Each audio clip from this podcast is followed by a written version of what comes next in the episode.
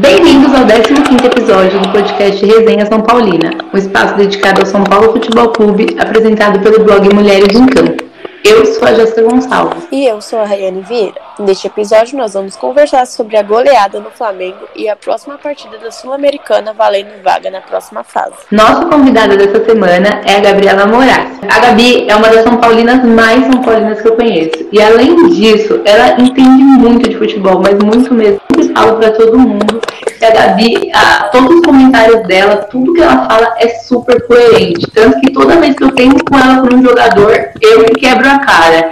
Bem-vinda, Gabi. É uma honra fazer essa resenha com você. É uma honra para mim participar também, gente. Neste final de semana, o São Paulo venceu no Maracanã a equipe do Flamengo com maestria, teve goleada, pênalti convertido, pênalti defendido e até assistência de goleiro. Dá para acreditar? Mas como o calendário não para, temos pela frente mais um jogo difícil no Morumbi, valendo a vaga na próxima fase da Sul-Americana, né? E o Tricolor perdeu o primeiro jogo, mas tem a vantagem do gol fora de casa, né? Então 1x0 pra gente já basta. E aí, vai classificar? Continue ouvindo que vocês vão, vocês vão conhecer a opinião da nossa convidada e a nossa também. Gabi, sua missão hoje aqui é bem simples, né? Explica pra gente como São Paulo consegue perder para um time que ficou seis meses parado e ganha do último campeão da Libertadores, que estava invicto é, em muitos jogos, de 4 a 1 no Maracanã. Vamos lá, na minha opinião, é, a gente tem uma grande dificuldade, o São Paulo em si, acho que isso é um problema do, até mesmo do Diniz, de não saber jogar com times pequenos, de menor expressão, que é aquele time que apertam a nossa saída de bola, que marcam em cima. Vocês podem ver que quando a gente pega um time da parte de cima da tabela ou joga um clássico, o São Paulo joga muito. Porque os times jogam e deixam a gente jogar. Ou a maneira com que o time do Diniz joga com a bola no pé é muito interessante. Quando deixam o São Paulo jogar, quando não marcam o São Paulo em cima. Então eu acho que o grande problema nosso hoje é a falta de variações, saber jogar sempre assim. Tanto que às vezes eles falam, ah, quero sair com a, a bola lá do, do Volpe no pé dele. Ontem mesmo no quarto gol a gente fez um gol de um chutão, de um lançamento.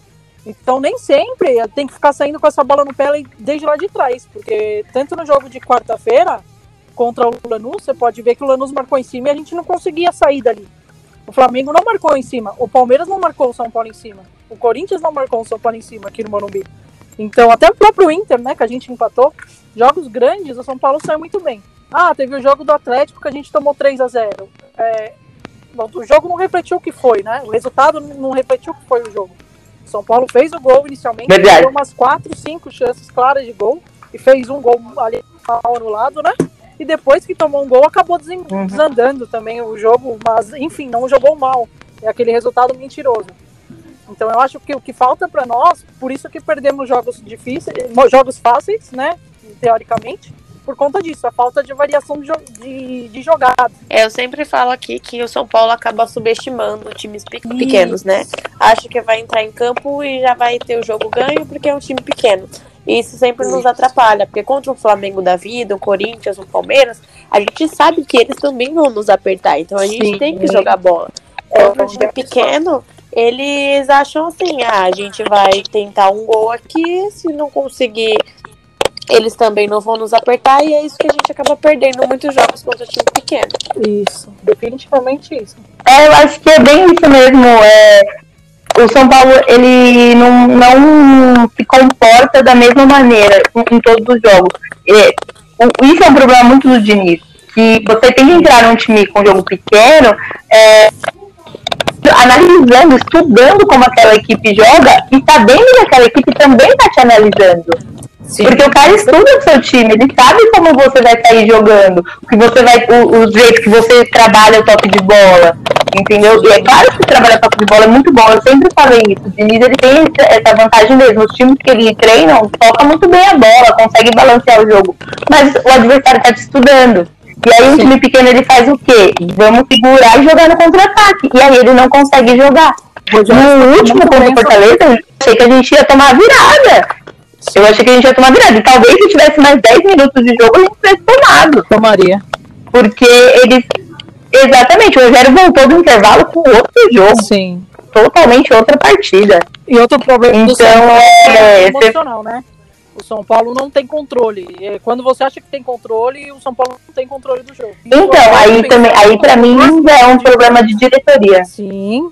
Se você for ver ontem, nos dois lances de pênalti pro Flamengo, é, foi falta de controle, porque o Diego foi um pênalti infantil, que não, não tinha necessidade, e o do Daniel Alves piorou. Então, o São Paulo não tem. Agora, então, já, já que você falou, tocou no nome dele, Gabi, pode abrir seu coração e cornetar.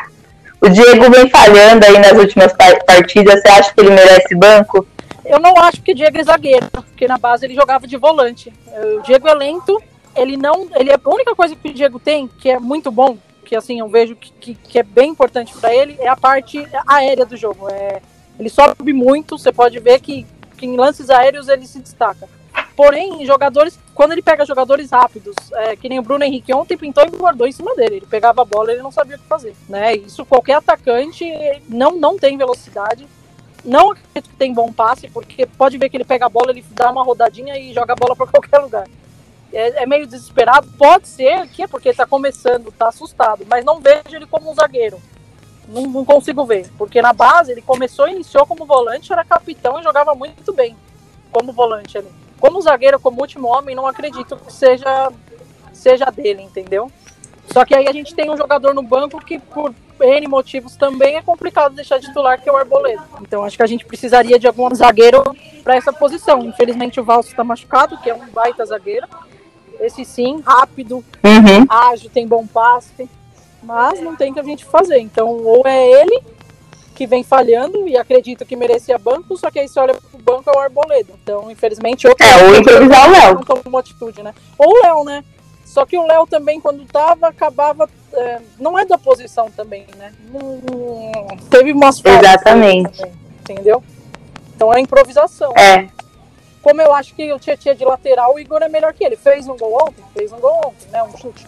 Mas o Igor Vinícius em si, para os dois que tem disponível, a melhor, a melhor opção seria ele. Com certeza. É, eu, todo mundo sabe que o Diego é meu cristalzinho, mas eu não vou deixar de cornetar jamais, nunca, nunca deixei de cornetar. Já cornetei o Luiz Fabiano, já cornetei o Rogério, imagina o Diego que Sim. acabou de, de subir. É, ele merece banco sim. Acho que é hora de dar uma oportunidade do Léo revezar com ele essa zaga para ver quem se sai melhor, já que os dois não é. O ele é mais na posição que o Léo, porque quando ele subiu pro profissional, ele já subiu como zagueiro. Sim, sim. Os últimos jogos dele já foram como zagueiro. Sim. Então ele tem mais jeito da profissão. É, na base ele realmente jogou como volante a maior parte do tempo. Eu acompanho ele desde a base, eu gosto muito dele. Acho que ele é um cara que tem tudo para crescer assim como jogador é, no São Paulo, mas acho que agora era a hora de revisar um pouco o Léo Pelé e ver quem se sai melhor. Porque não tá dando, são quatro jogos, três ou quatro jogos seguidos de falha. Aí a gente já começa a ver, tipo, será que ele tá falhando porque ele tá muito pesado, a camisa tá pesando, não tá aguentando o ritmo de jogo, que tá puxado realmente. O menino da base não tem ritmo. Ele deu uma joelhadinha ali, parece que ele chorou, né? Parece que tá sentindo. Então... Entendeu? Aí você começa a ver e aí eu acho que, que talvez ele mereça banco. Eu dei uma discutida ontem com o Arboleda antes do jogo. eu acabei discutindo, acabei, falei uma coisa ali pra ele. Pra mim não merece nem vestir a camisa do São Paulo, não merece esse banco, não merece nada. Ele não, o Arboleda não merece nada. Mas o Léo Pelé merecia é, pelo menos dar uma revisada com ele na Sim. É, pra mim, o Diego é enquanto ele não vinha falhando, ele estava sendo um bom zagueiro, né? Mas ele estava jogando do lado do Léo. Não sei se ele sentiu mais a pressão de jogar com um zagueiro mais experiente, Pode que é o Bruno Alves, né? E o Bruno Alves é um, a dupla não encaixou, é um né? baita zagueiro. Ele estava dando certo com o, com o Léo. Então, provavelmente, ele, ou ele tá sentindo mesmo é, a pressão de tantos jogos, ou pode ser isso, a dupla pode não ter encaixado. E dava pro Diniz fazer isso mesmo, revezar, revezar o Léo e o, e o Diego. Porque o Arboleda, eu acredito que ele é um bom zagueiro, mas não dá mais pra vestir a camisa de São Paulo.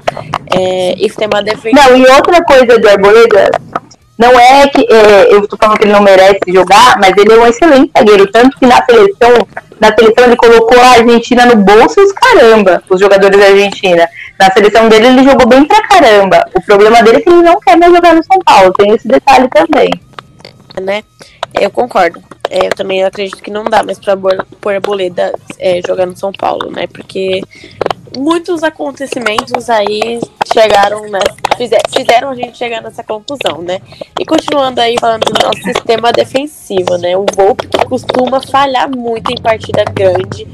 É, o diante do Flamengo foi um gigante. O que aconteceu com esse goleiro ontem? Eu fiquei desacreditado. Olha, pra mim, nada explica. É, contra o Fortaleza, eu já tinha elogiado né, o Volpe, mas ontem, gente, que que é aquilo? Ele pegou demais, pegou dois pênaltis, foi super decisivo, deu uma assistência, foi o dia dele, assim, foi uma atuação de gala. Acho que ele andou ouvindo o podcast e vendo que você deu uma criticada nele, ele falou, vamos calar a boca dela. Verdade, eu cornetei muito bom esses últimos tempos. E foi o dia da estrela dele brilhar, né? Ele entrou em campo e Deus olhou para ele e falou assim: hoje esse cara vai trabalhar e vai trabalhar muito bem. E foi incrível. Ele, tudo bem que os dois pênaltis foram muito mal batidos, né? Eu tava revendo.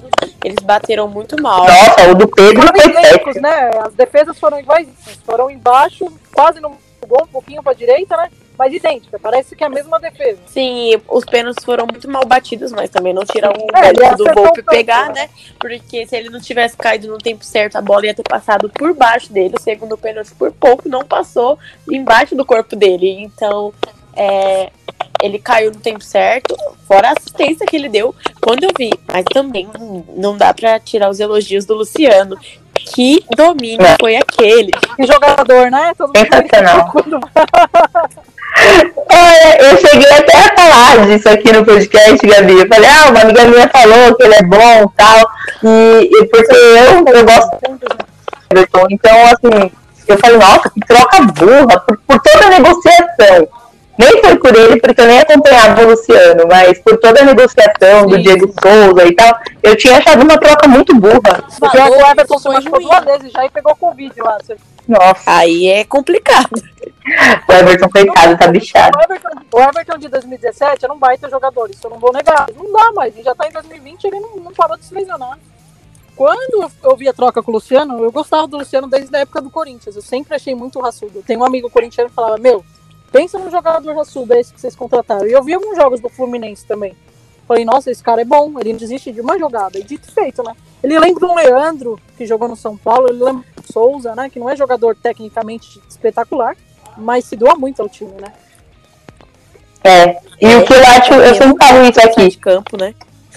Eu acho isso a raça mais importante do que a técnica. Porque Sim. o cara que tem técnica e não tem raça, ele não tá nem aí. O cara que tem e não tem técnica, ele se mata em campo e faz alguma coisa. É, o domínio dele ontem você vê que não é de jogador ruim. Acabou do alto, ele dominou com a esquerda, tira o jogador, o, o rapaz da jogada lá.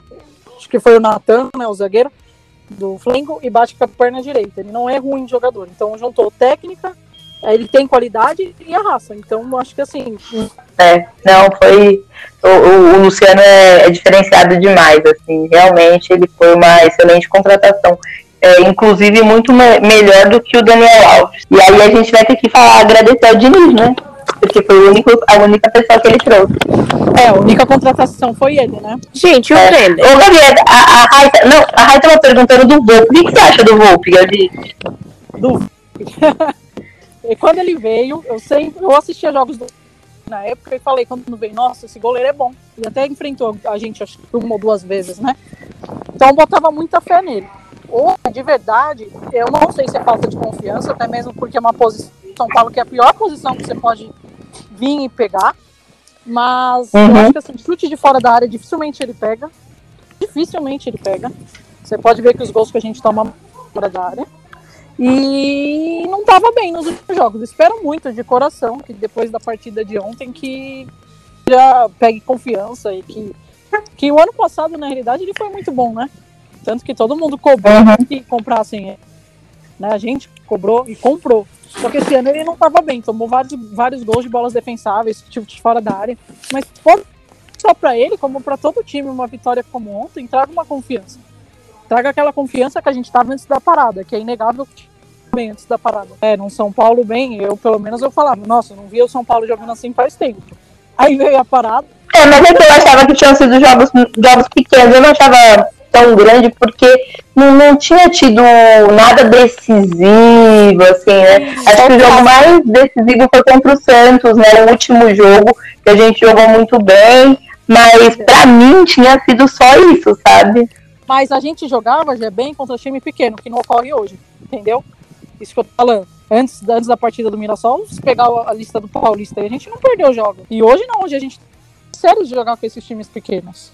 Não. Diniz, vocês podem ver na rede social, não é nem tanto só pelo jeito como o São Paulo joga. Eu acho que ele tem pouca variação. Ele insiste em algum jogador que, que eu acho que às vezes não dá mais. Instituições muitas vezes erradas, mas não acho um mau treinador. Eu acho que, assim, ele tem um tempo só que o São Paulo você não tem esse tempo porque a gente está muito tempo sem título. A gente não tem mais paciência. Exato. Propriamente com o jogador. Exato. Não vou mentir para você que eu criticava o Brenner. Nunca achei ele bom. Agora o menino tá calando. Nossa, que ele é bom, chuta com as duas pernas. Rápido. É, mas é, é isso que eu falo toda semana. Eu quero que eles calem minha boca mesmo. Eu só quero que calem minha boca. Eu quero estar errada. Eu fico feliz. Mas Exatamente, eu fico feliz. Imediatista, muito imediatista. Uhum. É, é isso que eu fico, eu fico falando é isso que eu fiquei um pouco nervosa com, com, com o pessoal no Twitter. É, acho que você Gabi, mas a raiva eu tenho, e eu fiquei muito nervosa, porque o pessoal começou a criticar muito o Diego, muito, muito, muito. Eu falei, mano, até semana passada, duas semanas atrás, tava todo mundo elogiando o cara, tudo bem, ele tá falhando, precisa melhorar, precisa. Mas também não é assim jogar todo o peso do mundo nas costas dele. Sim, Tem que dar uma balanceada. Porque a gente... parte emocional, sabe? Você tá puto com o resultado. Sim, sim. Porque, exato. E aí, e aí eu ia falar exatamente isso, é porque a gente tá puto, a gente não aguenta mais. Sim. A gente não aguenta mais qualquer coisa pra gente estoura. Sim. E falando, uhum. em, falando em Brenner, eu criticava muito o Brenner, porque acho que a maior raiva que eu tenho dele foi aquele clássico que ele foi substituído e com dois minutos em campo ele foi expulso por uma falta ridícula. Eu peguei uma raivinha dele, mas eu, ele tem estrela, nossa. Ele tá mostrando que ele tem estrela. Vamos torcer aí pro Leco não vender ele aí como última cartada do mandato dele. Sim. O posicionamento dele uhum. é pra centroavante tá sempre no lugar certo na hora certa, né? Por enquanto.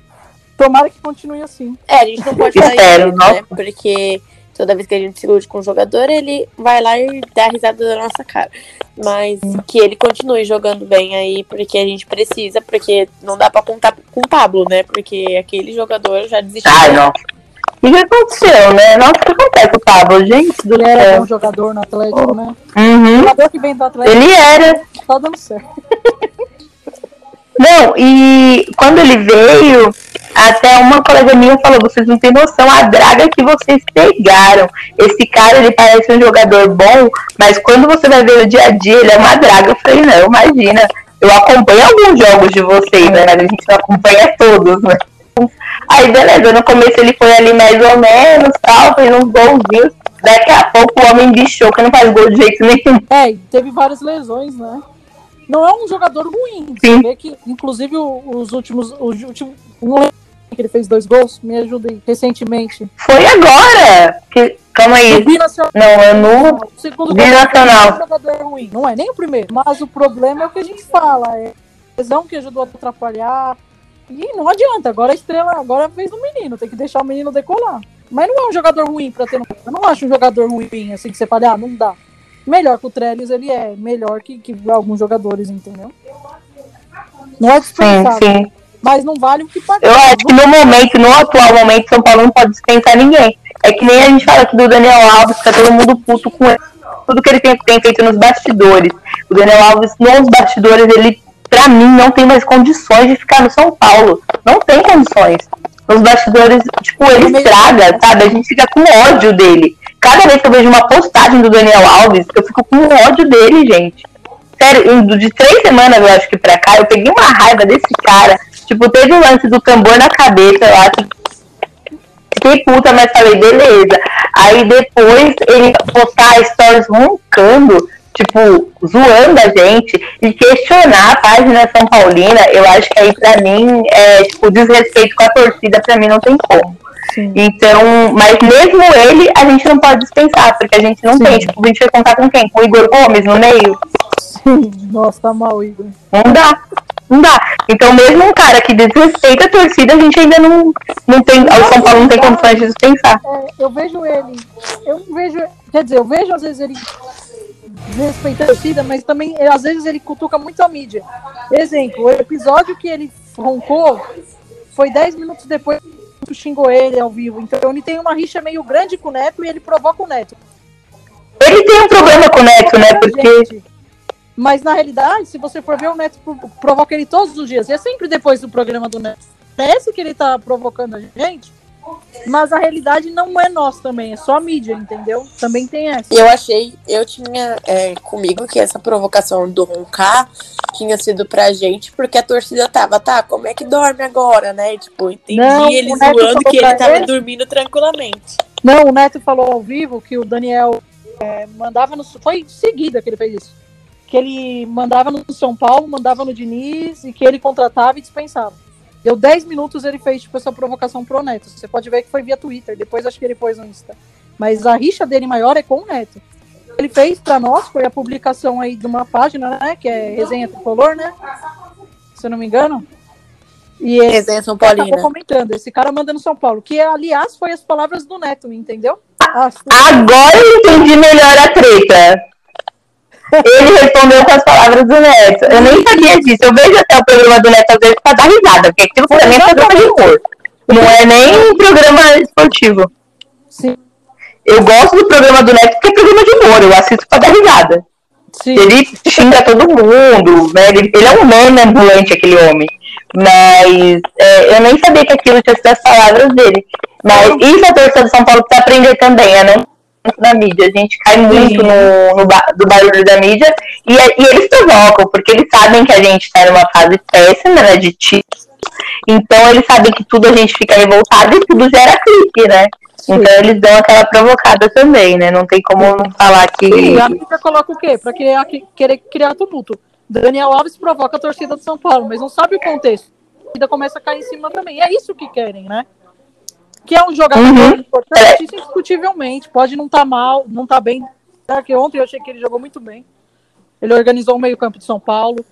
Provocou o Gerson, que aliás é o jogador mais importante Meng fez o Gerson perder a cabeça. Então ele teve sua importância. Mas acho que vai ser muito importante pra gente ainda. Que a gente, como eu falei, a gente tá imediatista porque a gente tá muito tempo sem, sem, sem ganhar. É, que a gente precisa muito de umas páginas que a gente precisa ter um pouco de paciência, que como agora ele tomou o terceiro cartão amarelo, quando ele voltar, ele vai voltar querendo mostrar serviço. Eu vi algumas páginas e algumas pessoas aleatórias comentando, né?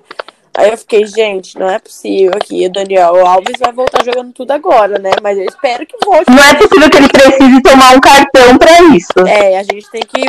A gente precisa do Daniel Alves, a gente não tem outra opção. É ele pronto. Ele precisa jogar bola. Sim. Eu espero que, na realidade, o resultado de ontem dê um ânimo para né, que dá confiança. Se ganhar do Flamengo da forma como que ganhou, não adianta, vai dar confiança. Ah, mas próximo jogo, o é, que, que, que vocês acham aí? Dá para classificar? A gente sabe, né, que, que o São Paulo tem condições de jogo, a gente viu aí por essa partida contra o Flamengo que a gente tem total condições de jogo, mas a gente acabou perdendo lá. É, como que vocês acham aí? O que vocês acham que vai acontecer nessa partida? Ah, eu acho que a gente tem condições sim de ganhar. Se o São Paulo quiser ganhar, vai ganhar. A gente tem a vantagem aí do gol fora de casa, né? O que a gente não pode é tomar gol. Então eu acho difícil de não acontecer. Então eu espero que o São Paulo faça os gols primeiro, né? É, o placar que a gente consiga se classificar, se for para tomar gol, que tome gol, tipo, com segurança, já com o placar, tipo, decidido. E, e eu acho que a gente tem condições de ganhar sim. Né? É, a, a, equipe do Lanús. Outra coisa, vocês acham que o São Paulo pode entregar? Vocês acham que pode rolar isso? Entregar, não, porque a única não. chance de título do São Paulo Real é a Sul-Americana. Eu acho que eles vão. Você acha, Davi? A única, única. Se a gente, a gente time brasileiro, só tem Fluminense e Bahia. Desculpa, Fluminense não. Vasco e Bahia. Esse caiu fora, Atlético Mineiro caiu fora e não vai ter mais time brasileiro. E de time de fora, pelo que eu vi, Atlético Nacional, né, que é um bom time, ah, eu não lembro de outro, mas não tem muitos bons times, não. E o Independente, é, independente. Mas você acha, você acha que é mais, tem mais condições de, de ganhar a Sul-Americana do que a Copa do Brasil? Acho. Sabe por quê? O São Paulo em mata-mata livre ultimamente, então não passa confiança. E Copa do Brasil a gente tem Palmeiras, uhum. a gente tem Flamengo, a gente tem Grêmio, tem time cascudo. Porque assim, se fosse. Tem até que se bobear aí. O meu, eu tenho mais medo do Cuiabá do que desses times tudo que você falou. Não, sim, Jé, mas é assim, é mata. Meu, é, depende de muito de como vai ser os dois jogos, sabe? Eu acho que assim, se a gente ter variação de jogo, não acho que o Lanús, se não tiver uma variação de jogo, vai ser fácil, porque o Lanús vai marcar em cima, como marcou lá. E se o São Paulo ficar com isso de, de, de conseguir sair jogando aí, dando chutão às vezes, não vai arrumar nada. Mas eu acho que a gente classifica. Eu acho que entrega. Eu tenho essa impressão. Não acho que o primeiro jogo foi entregado, não acho. Jogou assim, teve, né? Deu pra ver que os jogadores estavam tentando tudo, mas eu não sei porquê, porque, assim, eu acho que o São Paulo tá muito focado nessa Copa do Brasil. O Diniz tá muito focado nesse campeonato. Mas é, o prêmio dele é muito bom. Bem separadas, viu? Sul-Americana com Copa do Brasil. O que tá jogando é o brasileiro. Mas não é o problema de Sul-Americana. É isso que eu ia falar. E se o São Paulo não entregar a Sul-Americana, eles vão derrubar a gente do, da Copa do Brasil. A CBF vai dar um jeito de derrubar a gente, porque não tem aonde eles enfiar esses jogos do Campeonato Brasileiro, gente. A gente já tá com três jogos atrás. Aonde que eles vão socar esses jogos? Não tem como. Então, gente, todo mundo conhece a CBF. Eu acho que aqui nenhuma de nós e ninguém, nenhum torcedor de São Paulo imagina que não é uma, uma, uma federação totalmente corrupta e errada em vários sentidos.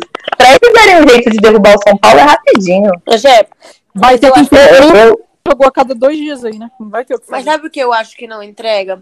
Porque se perder, muita gente vai poder dizer que, tipo, ah, foi entregue. Mas eu acho que não. Se perder é porque o São Paulo realmente não quis ganhar. Porque esse jogo tá muito fácil. Não, é. não vou subestimar o adversário, né? Mas jogando dentro de casa, com um gol de vantagem, que é o gol fora de casa, se você não, não, não vencer, 1 a 0, é né? você não quer vencer, entendeu? Eu acho que São Paulo, se não vencer, ou é corpo mole, mas entregar eu acho que não. Eu acho que o Diniz não vai e querer. Ele, eles sabem que a Sul-Americana é mais real. É mais real do que uma Copa do Brasil. Pra gente é. Ah, mas... eu acho que a Copa do Brasil era mais real porque a gente já tá nas quartas. Não sei, gente. É. Não sei. É, eu, é, eu, não sei, eu acho que o São Paulo tá muito focado porque na Copa do Brasil. A assim, então... Sul-Americana é uma chave bem tranquila. Não sei. 9. Pegaria acho que um time difícil. Não tem sorteio, né? Não, é, já tá chaveamento feito. É, é. o Atlético Nacional Independente pegaria numa possível final do outro lado. Então, aqui só seria times é. da, da, da, Tipo, tem esses timinhos aí, né?